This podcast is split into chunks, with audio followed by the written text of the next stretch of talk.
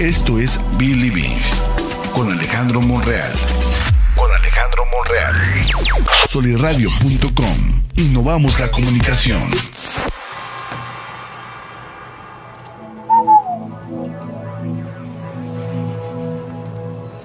La decepción.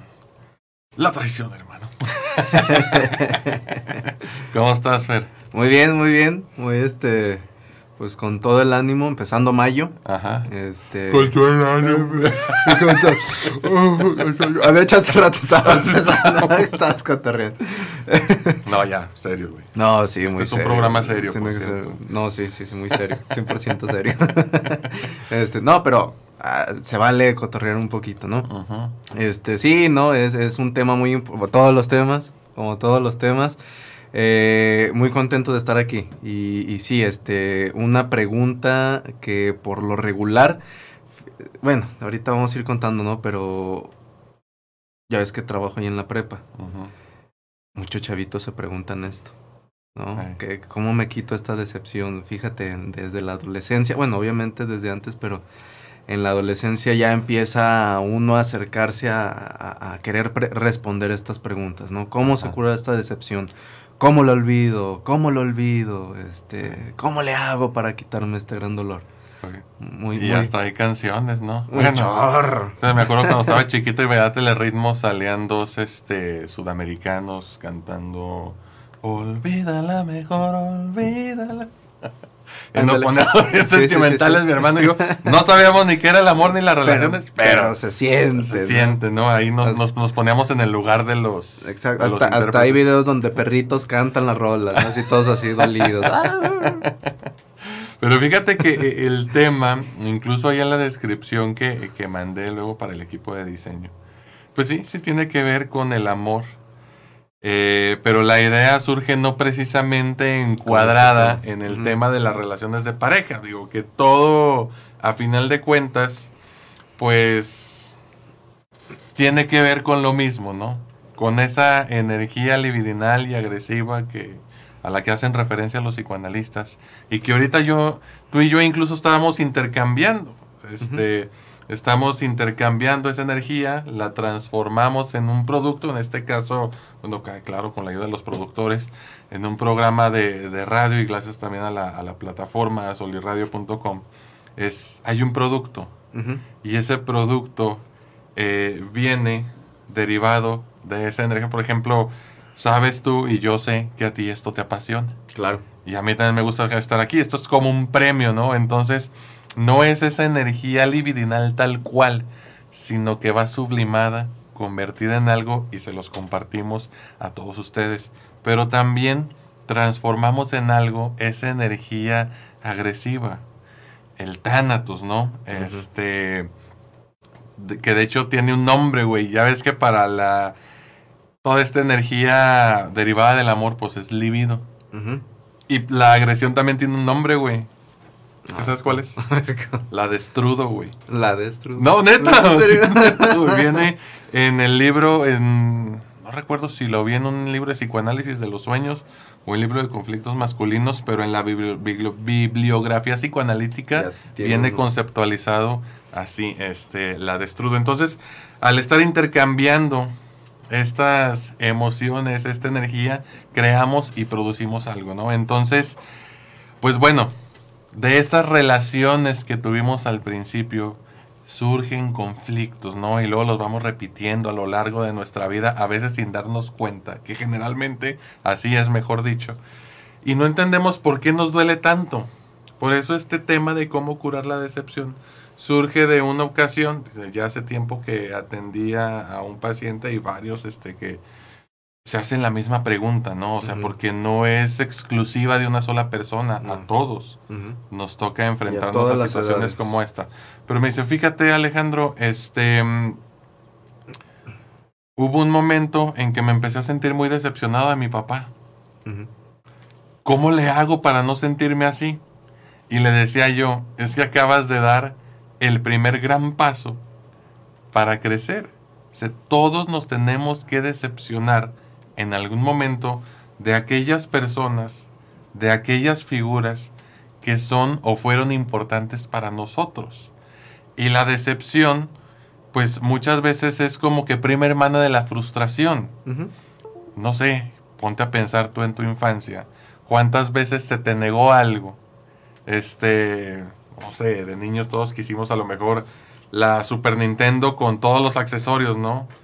Y a lo mejor algunos que sí estaban en posibilidad, bueno, sus papás estaban en la posibilidad de comprárselos, pues a todo dar.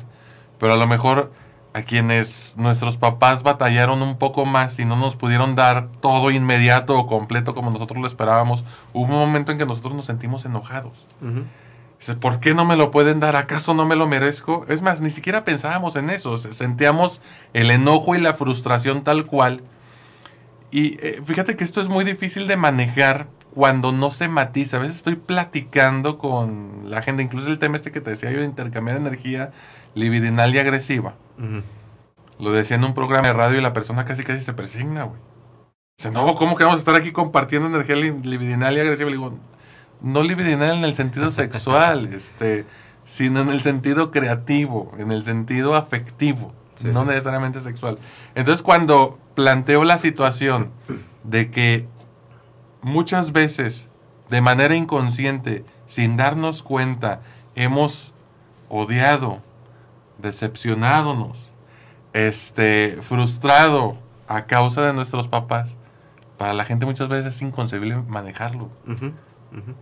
¿Cómo yo, este, que mi papá me dio tanto y me quiso mucho, cómo me voy a decepcionar de él? Pues sí se puede. Sí se puede, pero a veces también se atraviesa el sentimiento de culpa y no nos permite expresar lo que realmente sentimos. Pero el hecho de que yo ame a una persona no significa que no pueda odiarlas al mismo tiempo. Y odiar no estoy diciendo así de, oh, intensamente y me las va a pagar algún día. No, no, no, sino que son, son, son sentimientos, son afectos, son emociones que pueden coexistir en algún momento, pero no lo podemos manejar. Por eso tiene mucho sentido esto que hablábamos el programa pasado, de preferimos irnos a ver una película de terror y echarle la culpa, o perdón, de abducciones y echarle la culpa a los extraterrestres en lugar de reconocer yo me sentí muy encabronado en uno o varios momentos de mi vida con mi papá o con mi mamá. Y luego que vayas a terapia y el terapeuta te diga, excelente, estás dando un paso, ah cabrón, pues ¿cómo es Te esto, no? rollo, sí, claro. te saca de onda, pero es que hay que matizarlo y por eso voy a este tema de cómo se cura la decepción.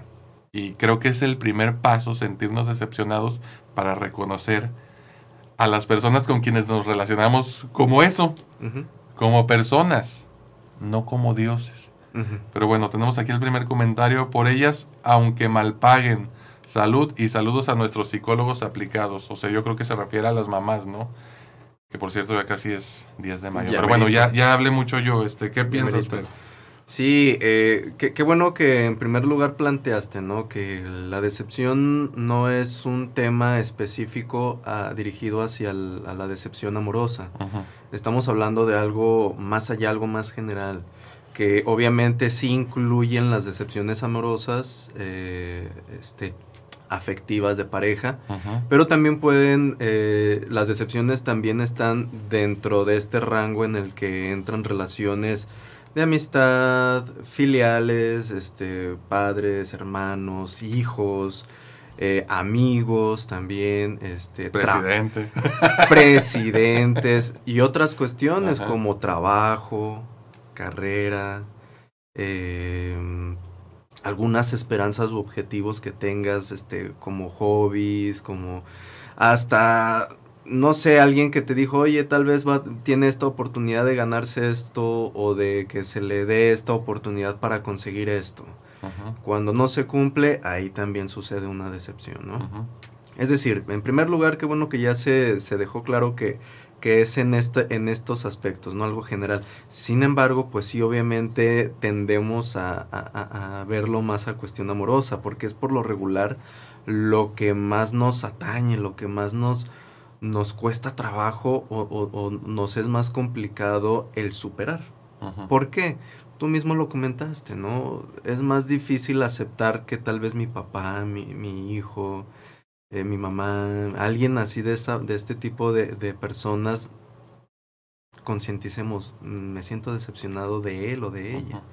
Es más doloroso, es más, más, más, más, más sencillo decir, prefiero negarlo, a por ejemplo, ya en una relación amorosa, pues es muy claro de quién estás decepcionado, ¿no? Y es, es un poquito más fácil el, el decir, pues es esta persona, mi pareja, la, de la cual me siento decepcionado. Y, y tú bien lo mencionaste, es esta cuestión del, de la frustración. Ahora, va- vamos a, a comentar esta cuestión del... Ahora sí, vamos a entrar. A palotear. Eh, sí, ya, ya, ya dejamos en claro eh, el- la base. Un joven, me, me acuerdo mucho, ¿no? De jovencitos y jovencitas que llegan con... Es el ejemplo, ¿no? Más, más sencillo, como la cuestión de relación de pareja. Me decía, ¿cómo le hago para, para poder este, olvidar?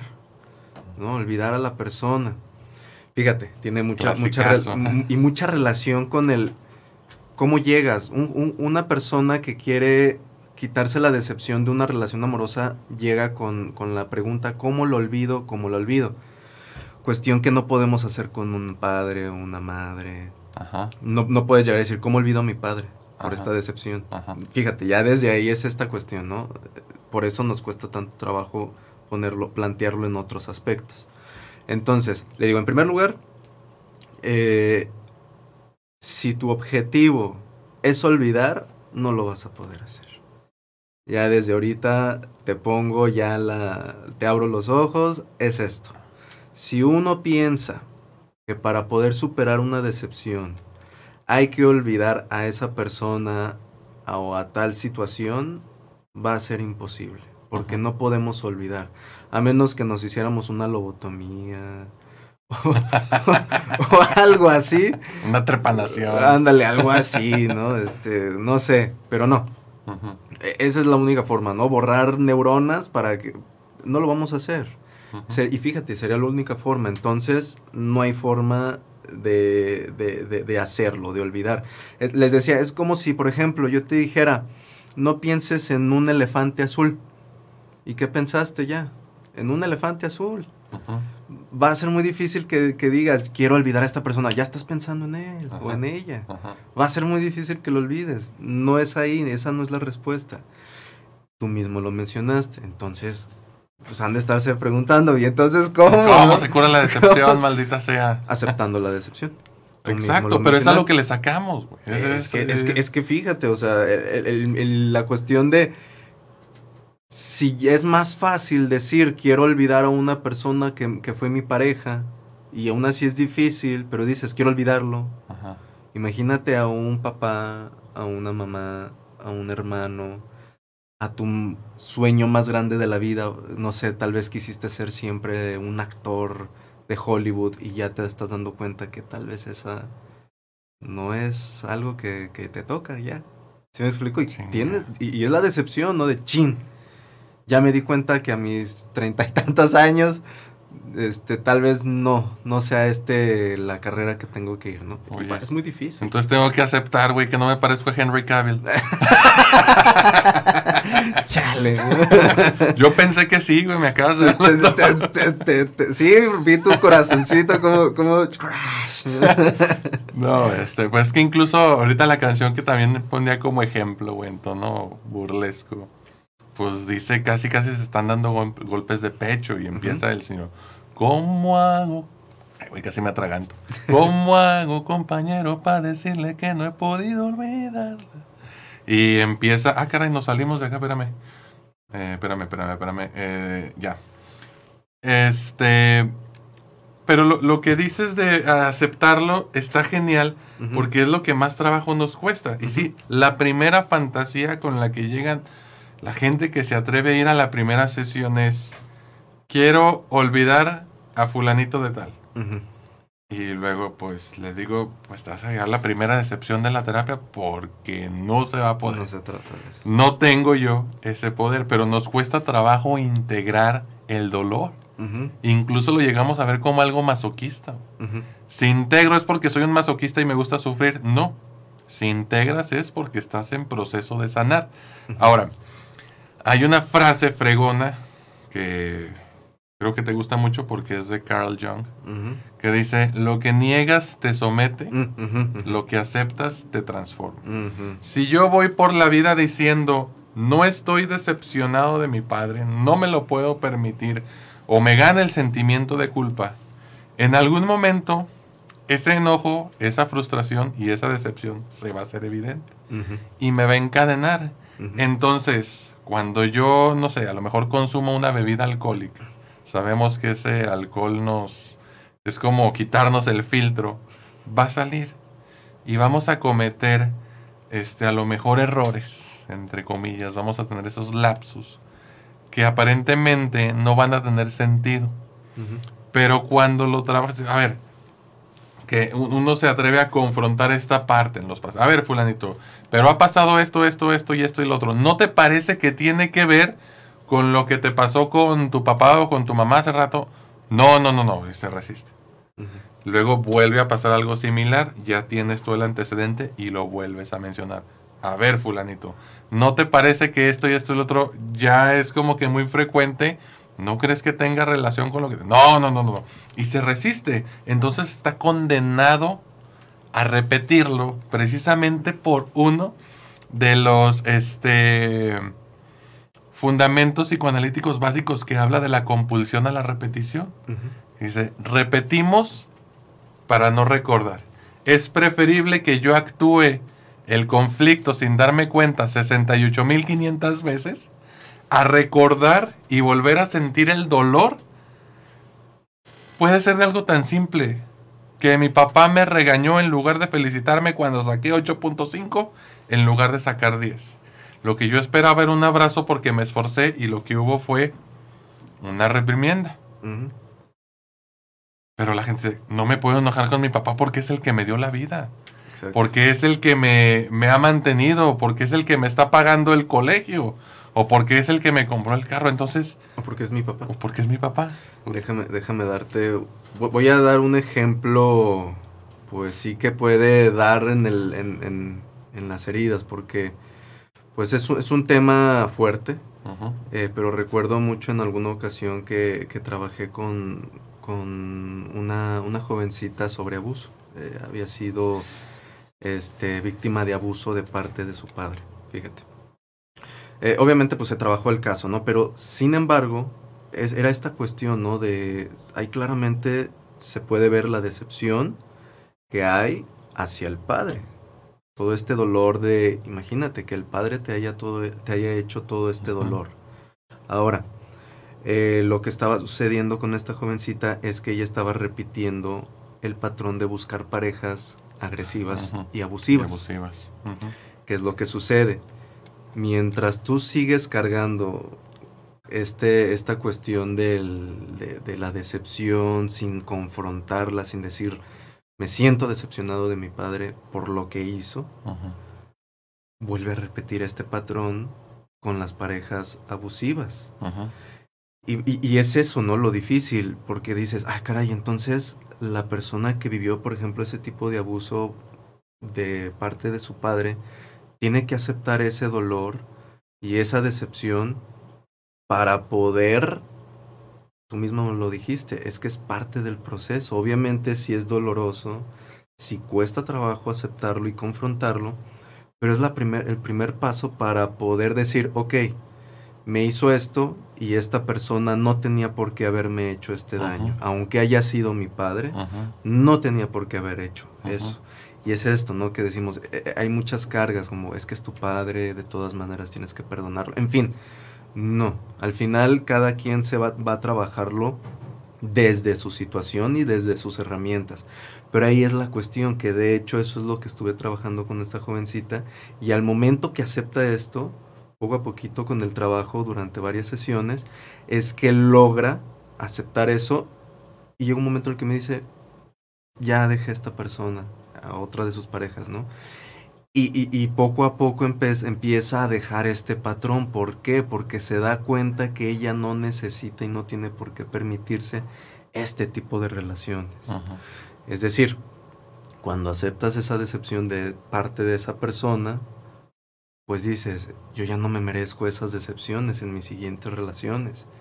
Y como ya eres más consciente de ello, como ya no estás cegándolo, como ya no lo estás dejando a un lado, entonces cuando buscas otras relaciones, fíjate, o sea, no nada más es de, de, pareja, porque no nada más se presentaba en patrones de pareja, sino hasta de amigos, hasta... Hasta en relaciones de trabajo. Exacto, hasta relaciones de trabajo buscas ese tipo de relaciones abusivas, ¿no? Que, que, que, que, abusan de, tu de, de ti, te explotan, en fin. Y es eso, que ya después de trabajar eso empieza a darse cuenta que no merece eso y es cuando comienza a, encontrar un nuevo patrón o buscar un nuevo patrón de, relación. Sí, porque aparte también ya, ya dejó de cargar con lo que no le corresponde cargar. Que muchas veces ahorita que dices esto de vincularse este, a manera de patrones con personas más o menos similares en cuestión de conductas y actitudes violentas, agresivas y abusivas, también se está evitando algo si yo me permito enojarme con alguien, la fantasía es que lo voy a destruir. Ajá. Sí, e, es una fantasía inconsciente que está muy, muy arraigada, incluso desde la infancia. Es una herida que no necesariamente se tiene que haber sufrido abuso o agresión de para, sino que está ahí como fantasía infantil que se revive ante momentos angustiantes de la adultez. Entonces, si ya de por sí es difícil por naturaleza psicodinámica, debe ser mucho más difícil cuando ya hay una situación conflictiva de este tipo, o sea, donde hay agresión, donde hay abuso. Entonces, para no destruir al papá, para no destruir a la mamá, para no destruir al hermano, para no destruir al tío, me sigo dañando yo a través de esa repetición de patrones una y otra vez. En este caso, el ejemplo que tú pones, pues, estamos hablando de la herida del abuso. Una persona que fue abusada en algún momento de su vida es muy probable que repita o que se vincule en relaciones abusivas que no necesariamente tienen que ser de carácter sexual. Yo, por ejemplo, ahorita comentaba el ejemplo del trabajo. O sea, puedes vincularte o puedes quedarte en trabajos en los que tú sales perdiendo más que ganando. Puedes relacionarte con amigos en los que, por ejemplo, tú terminas poniendo y ellos son conchudos y no hacen nada. Son relaciones. Es mi tarea, ¿no? Este, cosas así abusivas. No necesariamente tiene que ser un abuso de carácter sexual, pero ese patrón se repite de una u otra forma. Entonces, qué difícil debe ser. No estamos hablando aquí de que sea fácil y hágalo ya, no. Claro que debe haber acompañamiento terapéutico, pero sí delegar responsabilidades y dejar de cargar a lo mejor con, con mi papá, ¿no? Si fue quien me dañó es... Eso es de él. Quien te dañó fue él Tú carga con lo que tú sentiste. El dolor, ese es tuyo. Pero la responsabilidad del abuso fue de él. Porque luego también en estas situaciones de abuso, la persona que fue abusada carga con culpa, siente este desprecio por sí mismo o por sí misma, cuando en realidad el responsable fue quien lo agredió, quien abusó física, sexual, psicológica o emocionalmente de él. Pero muchas veces no lo permitimos. Y luego si está el parentesco de por medio, pues mucho más cañón, ¿no? Pero eh, pues se tiene que dar el proceso y qué mejor que sea acompañado. Ahora, como mecanismo también, este, y lo, lo, pongo para quienes nos están viendo, a lo mejor ya les ha sucedido que cuando están compartiendo momentos con alguien que a lo mejor este, los dañó, no necesariamente como el ejemplo que acabamos de poner, a veces los partimos en dos. Decimos, ah, es que este es el fulanito bueno y este es el fulanito malo. Entonces tenemos como si fuera una persona partida en dos. Entonces es que cuando se enoja se convierte en el malo. Pero es que cuando es bueno, es muy bueno. Por eso creo que nos cuesta también trabajo desprendernos. O el típico no era así antes, ¿no? Ajá, de esa parte. Ahora, quedémonos con el ejemplo del, papá que nada más frustró, que no abusó ni agredió. Bueno, agredir es como que algo más común de lo que nos gustaría aceptar. Este, pero agredir no necesariamente significa abusar. Este. vamos a quedarnos con ese ejemplo que, del papá que frustró en algún momento o ese papá que pudo haber sido injusto. Yo soy un adolescente, adolescente de 17 años, este, no sé, que tenía un evento, iba a estar en el recital o iba a decir una poesía en el concurso de declamación y mi papá no fue, no a uno, A ninguno. No estuvo conmigo en momentos importantes. Estoy poniendo un ejemplo. Digo, es que mi papá comete errores y lo podemos entender, pero mi papá también es bueno. Seguimos teniendo el ejemplo de partido. Y nos cuesta trabajo entender que la misma persona que nos ama es la misma persona que nos ha dañado. Pero no me puedo permitir sentirme decepcionado de la persona que también amo, güey. Es como si estuviera peleado, por eso les resulta inconcebible. Y hay una frase que se me hace, ah, me cae regorda porque no está matizada, güey. No está matizada y falta mucha información porque también siento que muchas parejas cometen errores, parejas y papás cometen errores al hablar de esto. Dice, si te ama, entonces no te daña. Le digo, cabrón, o sea, tiene todo el potencial para hacerte daño, no necesariamente de manera intencional. Pero por ejemplo tú y yo, que somos compas, güey, desde la universidad, Ujú. Nos hemos hecho daño sin querer, güey. Yo creo que ha habido momentos en los que tú, este, te sentiste a lo mejor no tomado en cuenta o decepcionado por X o Y situación, güey. Pero esa, la misma persona a quien quieres, la que en algún momento te pudo decepcionar. Y repito, no necesariamente de manera intencional. Y muchas veces también quien más te quiere es quien más te chinga. La premisa, si la ponemos ahora sí más matizada, sería, si te ama, no te dañará intencionalmente y cuidará y se hará responsable de sus actitudes, pero todo el que te ame tiene el potencial de dañarte. Pero ibas a decir algo, a ver, este. No, sí, es que eh, quería como que aclarar, ¿no? Porque el chingar pudiéramos confundirlo con agredir, ¿no? Intencionalmente, por lo, por lo regular, ¿no? Que se tiene esta palabra ya este, como que con una connotación agresiva. Pero no, es más bien como ofender, ¿no? Ajá. Ofender, este, incomodar, este, tal vez en algún momento decepcionar. Son las palabras que- que quedarían más, más indicadas, porque por tal vez en algún momento, y fíjate, tú mismo lo mencionaste, no, no necesariamente es una, una cuestión de, de- de querer hacerlo intencionalmente. De hecho, para que una relación crezca, se necesita este tipo de situaciones. Eh, habrá ocasiones en las que, por ejemplo, ¿no? Eh, no sé, este, suceda que una relación eh, se llevan bien unos amigos y, por ejemplo, tal vez alguien mencionó un chiste incómodo, ¿no? Uno de ellos, que al otro no le gustó tanto. Y, oye, este, ¿por qué te burlas de eso? ¿Por qué me dices eso? Y la otra persona, ay, no seas payaso, o sea, así nos llevamos, no sé qué, ¿no? Chayotín. Ándale, algo así, ¿no? Por ejemplo. Y, y puede, y puede ser que, que, que le digas, ok, está bien, sí nos llevamos. Te puedes decir, no seas hipócrita, si así nos llevamos. Tú también a veces me dices así, cosas Ajá. así. Le dices, bueno, es que sí, tienes razón, pero tal vez este chiste ya no me gustó tanto porque fue de otra persona a quien yo quiero o porque fue de algo que realmente a mí me duele. Y tal vez en ese momento dices, ah, qué mamón, ¿no? o, o qué mala onda, o por qué me, me está diciendo eso si se supone que teníamos un tipo de relación. Ajá. Y tal vez ahí en ese momento una persona pues, pues a la fregada, ¿no? Entonces si no me quiere, no, es porque me tendría que aceptar también eso. No, espérate. O sea, hay situaciones en las que tal vez hay cosas, ciertas cosas que no van a ser completamente perfectas y no van a entrar completamente al, al- al dentro de las reglas del juego. ¿Sí?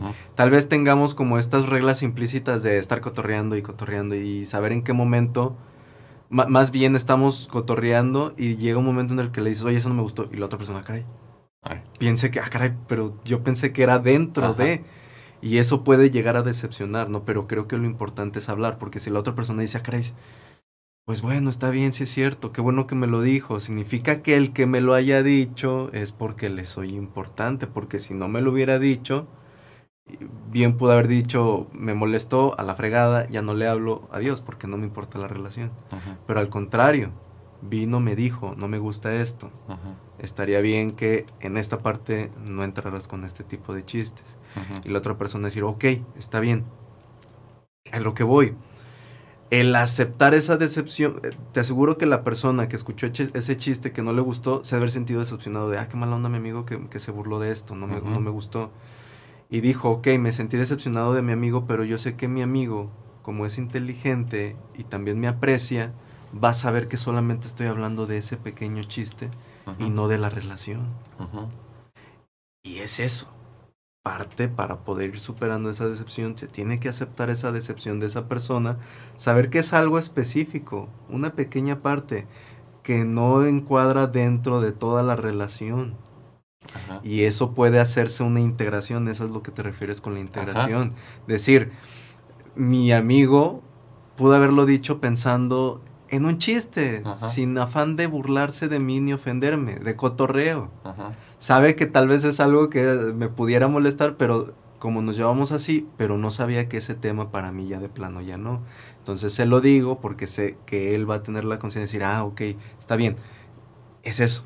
¿No? Como yo con el Virgilio. Ándale, exacto. Saludos a Virgilio. Saludos.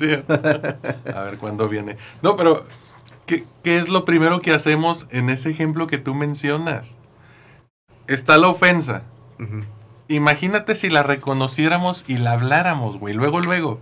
Así como tú lo dices, qué chingón sería que todas las relaciones fueran así. Pero ¿qué es lo primero que hacemos? Ah, pinche, güey. Le dejamos de hablar o nos hacemos hablar, los, Ofendidos. los, los ofendidos. O sea, no solamente sentimos la ofensa, sino que la actuamos y nos comportamos distinto. Esperando. O sea, yo creo que la persona sí se da cuenta, pero creo que también es responsabilidad nuestra decirle, Sí, exacto. oye, ¿sabes qué? Ese sí estuvo bien salido, sí me molestó, güey. ¿Qué puede hacer el otro? Disculparse y punto, güey. Ojalá y no lo vuelva a hacer. Pero es, me hice el ofendido, me alejé y ya no nos hablamos. Y así pueden pasar 30 años, güey. Y es por situaciones como hermano. esa, es vivimos actuando la decepción Exacto. de manera crónica. Entonces, en lugar de resolverlo, cargo con la responsabilidad del otro, güey. Mi responsabilidad era decirle y la responsabilidad del otro era asumir que la cagó. Eh, pues disculparse, ¿no? Hasta ahí. Ya, si yo sigo con la decepción a pesar de la disculpa, ese es más pedo mío que pedo del otro. Pero, y si la otra persona vuelve a burlarse de algo, ay, sí, Ay, ya, sí, ya es no pedo vale. de él. Sí, ahí sí ya dices, ok, Exactamente. entonces bye. pero, dice, el famoso caso de los Oscars con Will Smith que no aguantó aplica. ¿Tú crees? Digo, porque finalmente fue algo que movió, güey. Sí, bastante. Eh, pero bueno, sabemos que detrás de esto hay un trasfondo más complejo. Yo siento que, pues quedándonos con lo que se ve a primera instancia, sí aplica. Pero ahorita nos vamos a poner a, a develar Sí, los no, misterios muchísimo. detrás de, Sí, de la academia. Tendremos que hablar de Hollywood. Sí, Son no. cuestiones muy... Pero sí, quizás lo pudo haber hecho, ¿no? Sí, sí, sí. Este, Ahora, ¿cómo curamos entonces la decepción? Ya dijimos el ejemplo de la integración. Primero que nada, reconocer que lo que el otro hizo me dañó y reconocer el sentimiento que tengo. Si me siento triste, enojado o frustrado por la acción de esa persona. Que recordemos, ahorita tú pones un ejemplo muy padre porque hace referencia a solamente un aspecto de la relación, la broma. Si yo me permito decirle a la persona exactamente qué fue lo que me hizo sentir así, la persona va a entender que no se trata de todo él, ni de todo ella, sino De esa parte. Que el hecho de que seas un- solo una parte no significa que le vaya a quitar gravedad a las cosas. O sea, una persona puede ser sumamente buena, pero si su error fue abusar en algún sentido de otra persona, el que sea bueno no le quita gravedad a ese aspecto. ¿Me explico? Pero bueno, hablando de situaciones menos delicadas, yo creo que si las cosas fueran así como las estamos planteando en el programa, pues no sé, güey, ahorita estaríamos transmitiendo desde un satélite, ¿no? De Saturno, güey, de Júpiter. Estaríamos avanzadísimos, pero nos gusta complicarnos mucho las cosas. O a lo mejor también así funcionamos psíquicamente, no sé. Qué bueno que tenemos este inconsciente que encuentra la forma de protegernos ante la angustia y la ansiedad para no vivirlo de manera tan desgarradora, en situaciones que sí son delicadas. Pero siento que también en situaciones que no ameritan tanta complejidad, las cosas podrían resolverse de manera más llevadera. Si no, pues imagínate, no habría tantos divorcios, güey. Los psicólogos nos quedaríamos pobres. Ah, no te creas. Fácil, oye, no, no, ¿que ¿por qué estamos hablando? ya le estamos diciendo a la gente Ya cómo diciendo. No, no, no. O sea, el chiste es que pues puedan resolver los problemas de forma más amena. que- Y es que al final eh, eh, lo estamos diciendo, suena fácil y las personas pueden decir, ah, fregón, sí es cierto. Y van y tratan de hacerlo, ah, caray, ¿cómo le hago? Y tiene que ver con el que tú tienes que vivir un proceso terapéutico. Ajá. Eh, Es, es esta cuestión. Nosotros estamos hablando y suena muy fácil porque ya también nosotros vivimos un proceso terapéutico en el cual pudimos irnos deshaciendo de todas estas cuestiones que hemos estado hablando para poder avanzar. ¿sí? Y ese proceso, pues obviamente sí hay que invertir tiempo y esfuerzo para poder en algún momento decirle a alguien, oye, no me gustó que me dijeras así, Ujú. Me gustaría que me trataras así. ¿no? O sea, fíjate, qué, qué fácil es decirlo, pero ya hacerlo en la realidad cuesta muchísimo trabajo. ¿No? ¿Y, y, y por qué? Porque llega la parte de nosotros podemos saber y lo decimos, pero y la otra persona que te dice, es que yo soy así. Chin, ¿qué le digo? ¿No? Oye, eh, pero bueno, así con ese ejemplo que pones también, muchas veces pensamos que las cosas se tienen que resolver cara a cara, güey.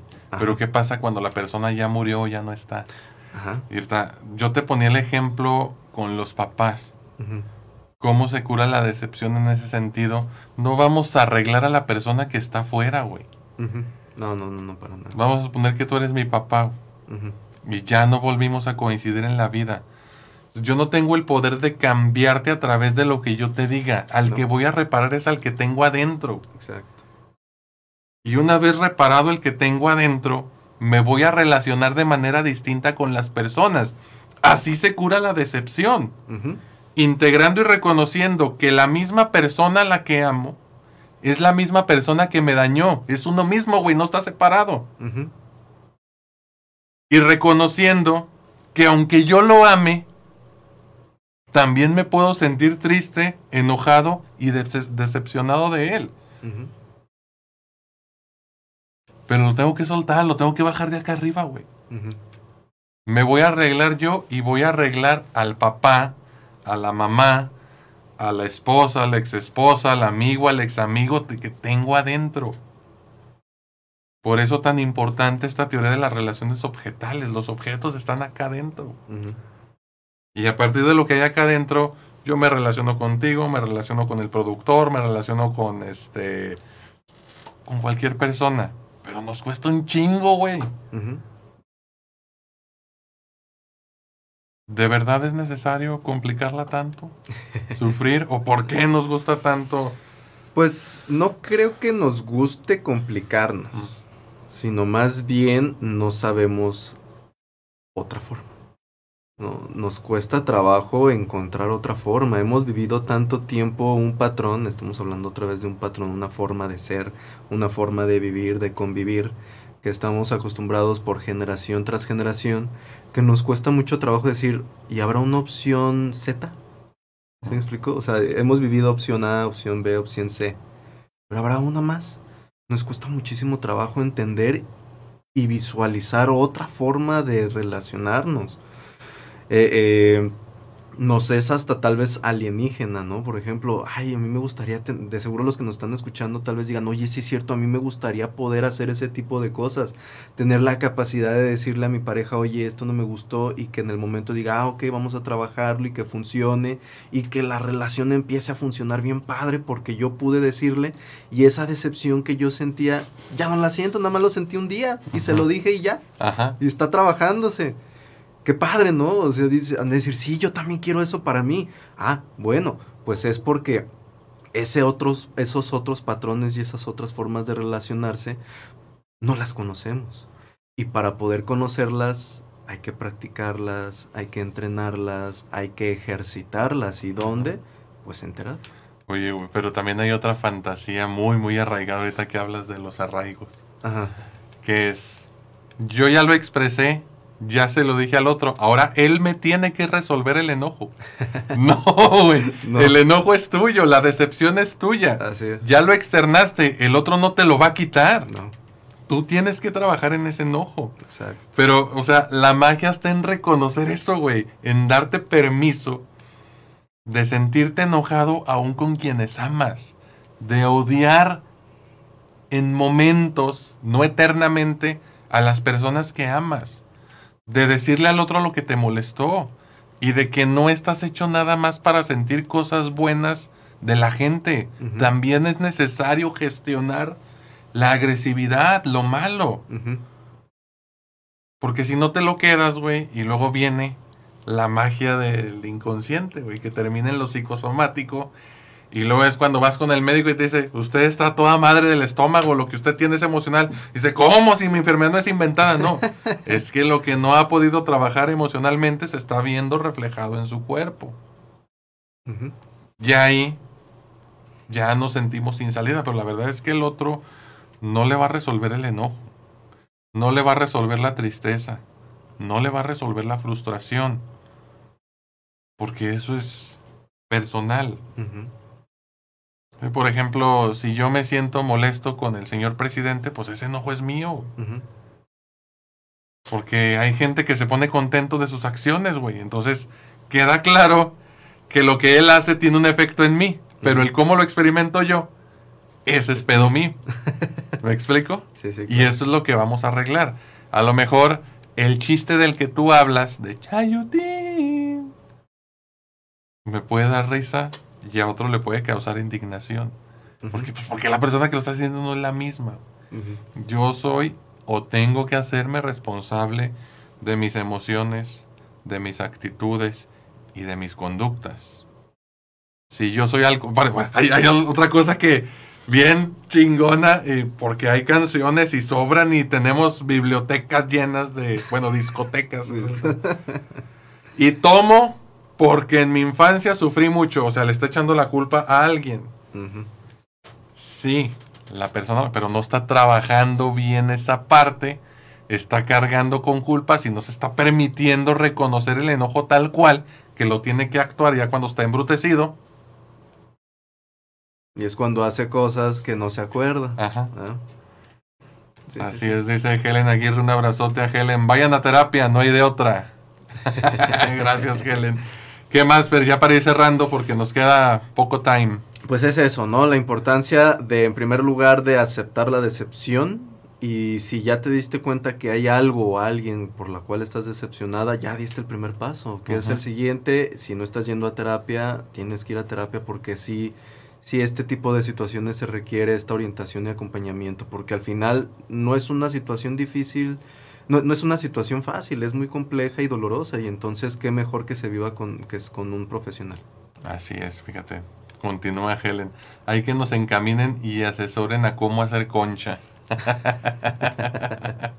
Cuando ya topamos y no tiene solución, creo que la concha es una buena solución. Dicen, me embarro de manteca y que se me resbale todo, porque imagínate pues, qué tan aprensivo es uno. Pero después de un proceso, Ajá, ¿no? de, claro. de evaluar Ajá. qué tan, ya tan conveniente es decir, aquí ya no es mío, aquí dejo, dejo ir.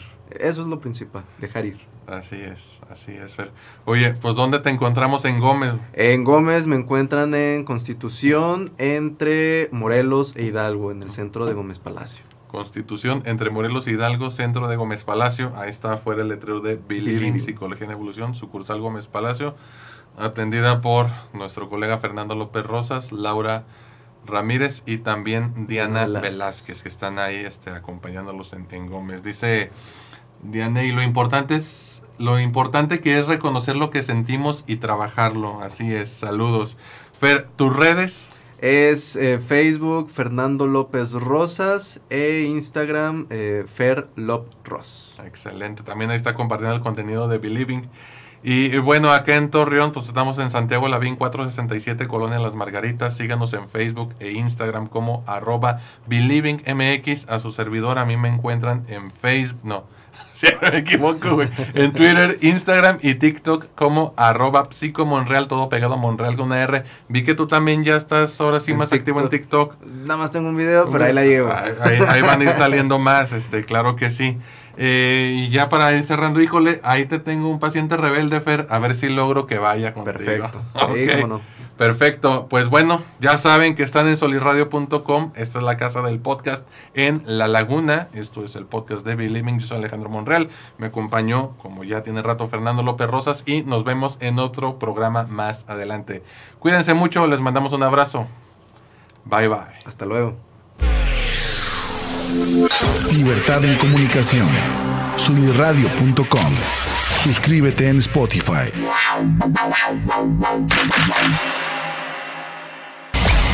Emisión de vanguardia.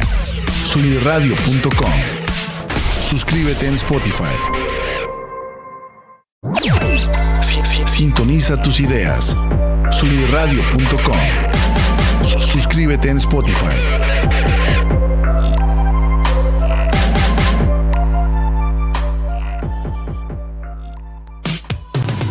Soy Ani Aguirre y te quiero invitar a que escuches Martecitos. Todos los martes a las 11 de la mañana en vivo por soliradio.com. Por soliradio.com. Donde ponemos sobre la mesa historias inspiradoras, temas que nos inquietan y nos gustan, como en cualquier buena reunión de amigos. Tómate un café y acompáñanos. Entra a soliradio.com y conócenos. Suscríbete en Spotify.